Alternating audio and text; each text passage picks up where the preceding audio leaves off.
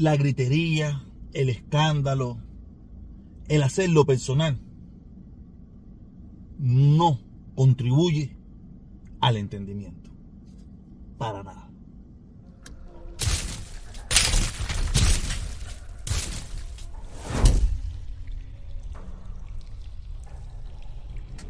Aquí estamos de nuevo, hoy es viernes y vamos a empezar con un temita bastante. Tengo varios temas, no sé ni con qué voy a empezar, si con el que empecé el video o no, no, no. Quiero empezar, quiero empezar con el tema de estas dos, de estas dos muchachas. De estas dos muchachas, yo he estado chequeando que, eh, que hay una controversia, hay una controversia que si esas dos muchachas no tenían que hacer eso, que por qué, que no sé qué más.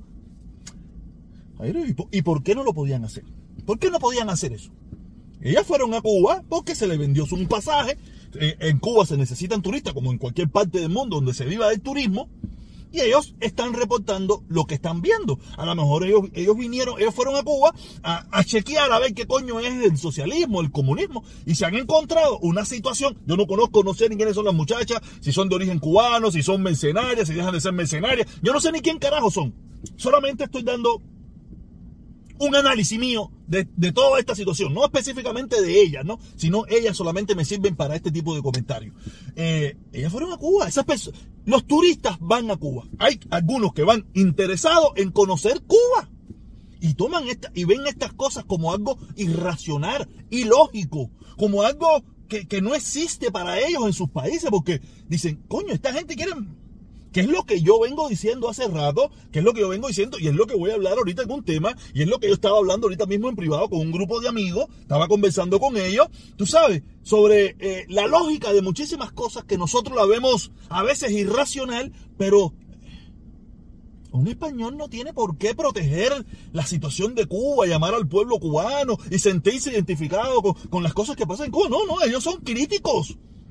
Ellos se han criado toda su vida, un español, un francés, un argentino, un alemán, un coreano. esa gente se sienten con la libertad de cosas que ellos, para ellos, no es normal reportarlo como algo anormal. Como eh, eh, la muchachita del pan, que ella para ella no entendía en su mentalidad o en su poco o mucho conocimiento de Cuba que hubieran personas que se sintieran defensoras de la miseria y de la pobreza que están pasando en ese país. Y como le vengo diciendo, con el único objetivo de mantener una ideología política. Porque no hay otro objetivo detrás de todo esto, mantener una ideología política. O sea, esa gente están sacrificando a todo un pueblo por el ego de ellos de mantener y hacer sobrevivir un día más una ideología política. Más nada que eso. Eso es lo único que hay detrás de todo esto. Aquí no hay más nada aquí no hay, aquí no hay más nada. El ego de mantener una ideología política fracasada en el mundo entero. Y un pueblo entero que los han engañado, los han mentido, los han sacrificado. y esas personas no lo entienden. Esa, la otra muchacha no entendía que cómo es eso de un... ¿sabes? Que, que no quiere decir que eso no solamente pasa en Cuba, pero en su país donde ella vive, o probablemente a los países donde ella ha ido, jamás lo había visto. Probablemente sabe que pasan cosas peores en otras partes del mundo, pero no lo había visto. Esto es una opinión mía, no vayan a tomar esto como que... No, no, no. Porque yo le he dicho, yo mismo he cambiado en este país. Yo en Cuba, yo cogí veía una cucaracha y me quitaba el zapato y si tenía que reventarla en la pared, las reventaba sin problema ninguno. Hoy en día, cuando tú te crías en estos sistemas donde se te va haciendo conciencia, aunque tú crees, crees que la cucaracha es un animal muy malo, coño, no, la naturaleza, los animales, el no sé qué, bam, bam, bim, brum, Ya tú, yo salgo, cuando yo veo una cucaracha, yo, yo lo he dicho, salgo corriendo a buscar el spray, para echarle el spray. Y ahí yo en Cuba, como vivía en el mundo salvaje ese que vive en Cuba, yo la reventaba en la pared sin problema ninguno o la reventaba en el piso y le sacaba todas las tripas para afuera. Hoy en día yo no hago eso. Estoy seguro que muchos de ustedes se van a sentir identificados con ese mismo comentario. Hay otros no, hay otros que siguen, no se han quitado la salvajada de la cabeza y le siguen metiendo el pisotón. Pero yo no hago eso. Yo las persigo y echo el spray por donde quiera. Hasta que, hasta que no la veo boca arriba. Pero cuando yo viví en Cuba no, no, lo entendía así. Y esas personas se han criado con el spray toda su vida. De momento encontrarse un grupo de personas en, la calle eh, haciendo una fila en una panadería para un pancito de muy mala calidad y aparte de eso, defenderlo, no lo conciben, no lo entienden, no se lo explican. La otra, que si un poco de leche con una manguera sucia, que no sé qué, no se lo explican, porque ellos, desde que esas, esas personas, ya te digo, yo no sé quiénes son esas personas, no las conozco, no hice una investigación sobre ellas, pero estoy hablando en, en general un extranjero de cualquier parte del mundo, porque cuando una persona viaja es porque tiene ciertos recursos, los que, los que viven en una miseria como esa, o peor que esa, no tienen posibilidad de viajar. Una persona que viaja es porque tiene ciertos recursos y tiene un cierto nivel estándar de vida un poquito bien. Y en su vida, ella compra la leche en un supermercado, en una cajita de cartón, en una botella o en una botellita plástica. No concibe llegar al supermercado, ella, una bodega, todo churriosa, todo eso, con una, un tanque donde tú metes un jarro y te echan la leche para dártela para tu casa. Eso no, no existe, eso no existe en su mentalidad de momento encontrarse con una situación como esa, para ella eso es, wow, esto qué cosa es. Y después ver que esa gente defiende esa miseria. Porque hay lugares que existe esa miseria peor. Pero no la defienden. Esa gente quiere salir de ahí. O están buscando los medios, si tuvieran los medios, o la posibilidad de salir de ahí. Porque saben que hay otro nivel mejor. ¿Pero en otro nivel mejor? Sí, hay otro nivel mejor. Cambiando todo ese sistema es como único. Mientras ese sistema siga ahí, olvídate de eso. Va a existir un, embargo, un bloqueo, unas sanciones, toda esa mierda, porque el, poderoso de este planeta no le da la gana. Gusten o no nos guste. Porque el poderoso dice, ustedes no me van a hacer la guerra a mí, ustedes no me van a resingar la vida a mí, ustedes no me van a llevar a mi país de droga, ustedes no me van a llenar toda la mierda que ustedes han hecho contra mí. Y yo alimentarlo. Mírenlo para que usted entiéndalo. Mira, no lo haga personal conmigo. No lo haga personal conmigo. Analícelo sí. Analícelo. Imagínese que hay un tipo que vive frente a su casa, que te tira piedra, te tira huevo, te da galleta, o intenta darte galleta, o intenta desprestigiar a toda tu familia, intenta desprestigiar a toda la gente que vive dentro de tu casa. Y después te diga, oye, dame dinero para comer. Analízalo así. Analízalo así. Y te lo puse de esa manera para que más o menos lo puedas entender. Si quieres entenderlo, no estás obligado. Porque dígame, dígame, ¿qué se habla bien de Estados Unidos? A no ser de Carlos Lazo. Ya.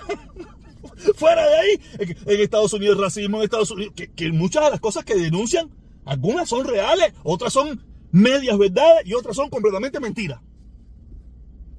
Porque fíjate si es mentira, que yo soy negro, inmigrante, cubano, con limitaciones en el inglés o muchísimas limitaciones en el inglés y yo vivo en este país, no sobrevivo, yo vivo.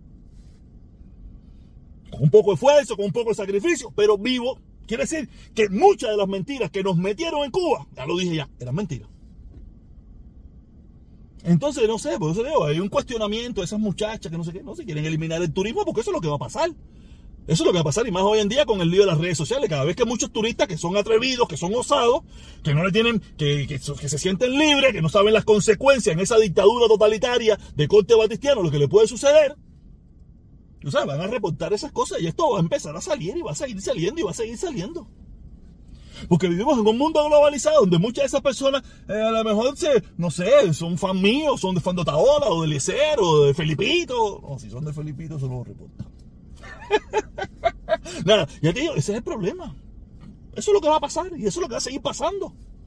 Porque eso es lo que pasa. Eso es lo mismo que hace el noticiero de Cuba del mundo entero.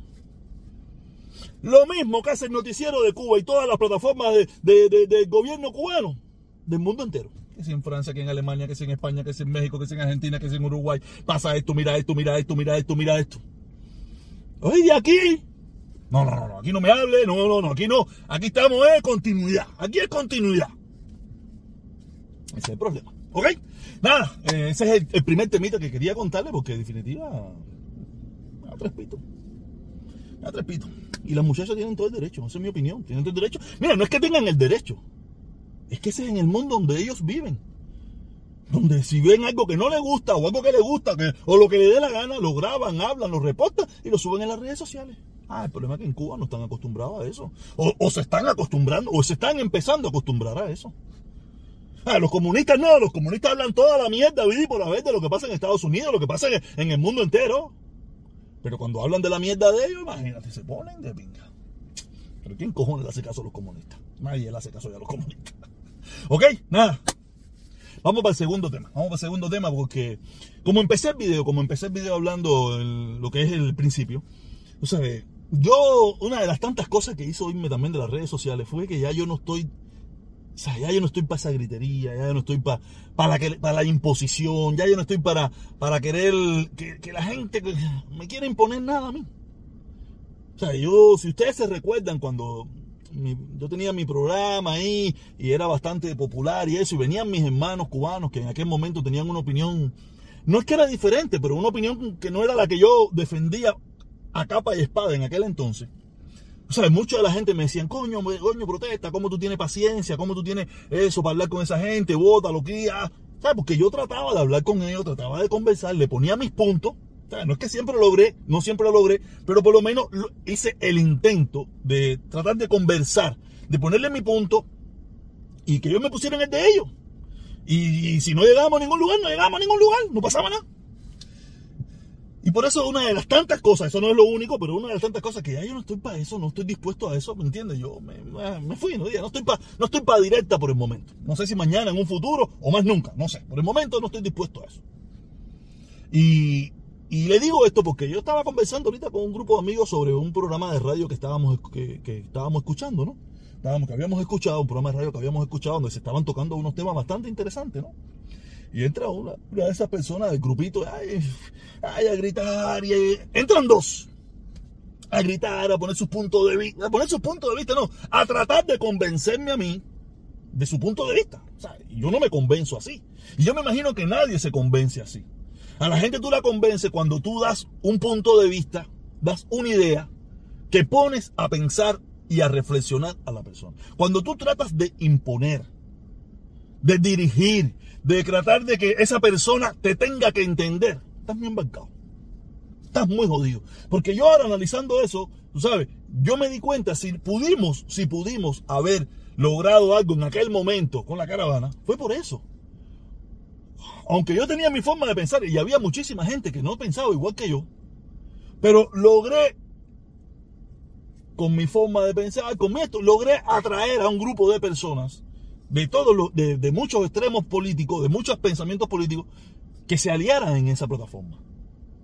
O sea, y todos sabemos que eso era una fiesta, una diversión y eso. ¿Por qué? Porque encontraron en mi discurso alguien que quería unidad, quería unificar algo. Por eso es que hoy en día no tienen éxito ninguno. Porque eh, los, que, los que están intentando seguir algo que no van a seguir, lo que no tiene nada que ver con lo que yo hice, que, que es otra cosa loca completamente, no van a tener éxito porque son sectas. Donde tú tienes que pensar como ellos. O tienes que estar en la línea de ellos. Porque si no estás en la línea de ellos, te van a atacar, te van a esto. Por eso es que no tienen éxito.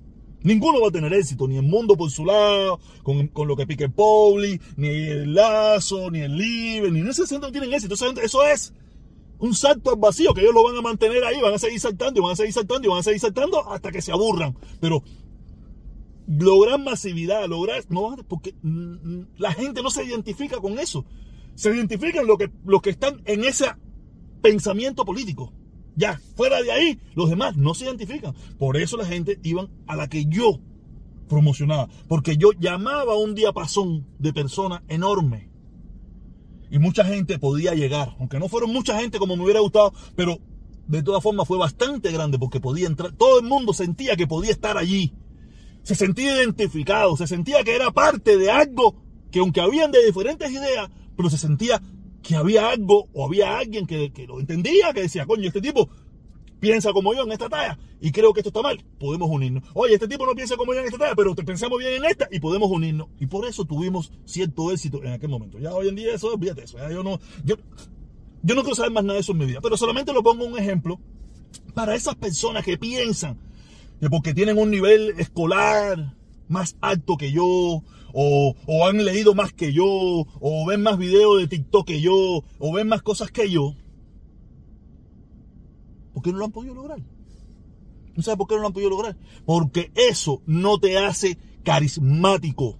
Eso no te hace poder de convencimiento. Eso no te hace tener la ecuanimidad, la paciencia, el verbo para poder lograrlo. Es más, muchas veces lo que te hace peor, porque como te sientes con el conocimiento, te sientes con, con una... Y lo que hace es perderte, porque los que no tienen el mismo conocimiento que tú te rechazan. Por eso la gente se sentía identificada, aunque muchos de ellos me veían como, ah, burro este, pero no importa, venían. Porque yo se lo explicaba de una forma diáfana, clara, con pocas palabras. Se la ilustraba como un paisaje. Y por eso venían. Ahí tienen el mundo García, un literatus, que ahora dice que me va a demandar en la Suprema Corte. En la Suprema Corte de los Estados Unidos, pues yo haberle puesto un copyright. No, el mundo está loco. Yo, yo, mira, yo el mundo está reclamando los copyrights, ¿no? Está reclamando los copyrights. Yo, yo, me entero de todo lo que está escribiendo, todo, todo lo que él escribe, todo lo que él pone. Yo lo eso me, me llega a mí. Yo quisiera que ustedes vieran, si ustedes pudieran leer la, la, la película que él se cree la película que él se cree. Que yo soy un periodista independiente. No, no, no, yo, quisiera que ustedes se creen. Usted, pues, yo no sé si yo más adelante lo comparto con usted. Tú sabes, todas las, cosas que él escribe a YouTube de él. digo, es una película de ciencia ficción. El mundo es una película de Steven Spielberg premiada con 17 premios Grammy. Grammy, no, Oscar, que diga. Se cree una película de que él es un personaje ah, y, tiene un canal de 11 mil suscriptores. Yo me imagino que, está leyendo eso. ¿Sabe? Que probablemente no es cubano, no sabe, no, no, no, pero dirá en la parte de, 11 mil suscriptores. 11 mil suscriptores. ¿Qué son 11 mil suscriptores? no sé, pero yo es una locura. El mundo es un, el mundo. Aparte, ahí descubrí su apellido. Eh, lo puse ahí por mis redes sociales. Tiene un apellido comiquísimo ahí. Pero de verdad, yo, yo quisiera que ustedes vieran aquella, los párrafos que él le escribe a YouTube, que yo le quiero hacer daño porque su canal es un canal de análisis y de estudio y que eso va a quedar para la posteridad. Caballero, eso es para morirse de la risa. Es para morirse de la risa. Es para morirse de la risa. Aparte le dijo que me iba a demandar en la Suprema Corte de los Estados Unidos. No sé cómo va, cómo él va a pasar por todos los niveles para llegar a la Suprema Corte, cuando la Suprema Corte es lo último que usted llega, cuando usted no, cuando ya usted tiene que litigar un, caso muy grave, grave, grave, que tiene, que tiene que ver con los Estados Unidos. ¿Tú te imaginas una demanda de copyright de YouTube litigándose en la Suprema Corte de los Estados Unidos? ¿A ah, quién sabe? Este mundo está tan loco que quién sabe.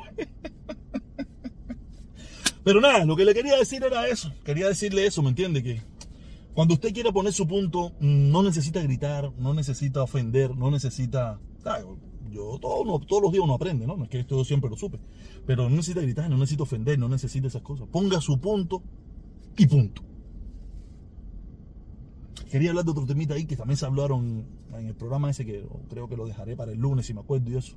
Sobre Posada Carril, AFA 66, el avión de Barbados. Solamente le voy a decir un punto de las cosas que se estuvieron hablando, donde decía que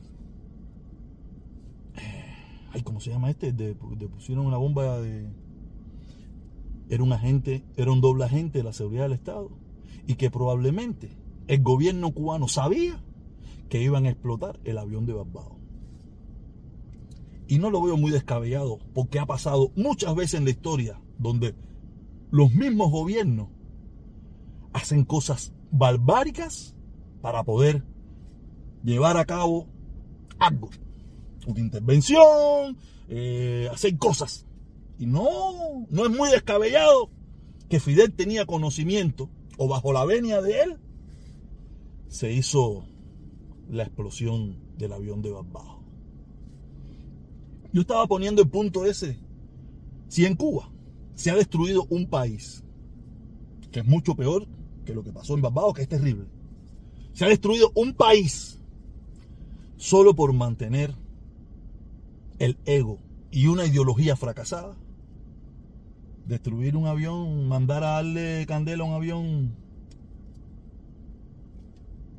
no creo que sea muy, muy alocado. Mire Cuba. ¿Ustedes creen que, que, es peor? ¿El desastre que hay en Cuba? ¿O, la destrucción de un avión? Ah, está mal, no, no quiero que... Usted piense lo que le dé la gana. Yo no, yo no tengo que estarme justificando con nadie. Pero quién sabe si hasta Fidel no estuvo involucrado en pusimos la bomba ¿Y qué?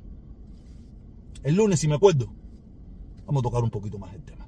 Dale, nos vemos. Si te gusta bien, si no también, que no es más nada.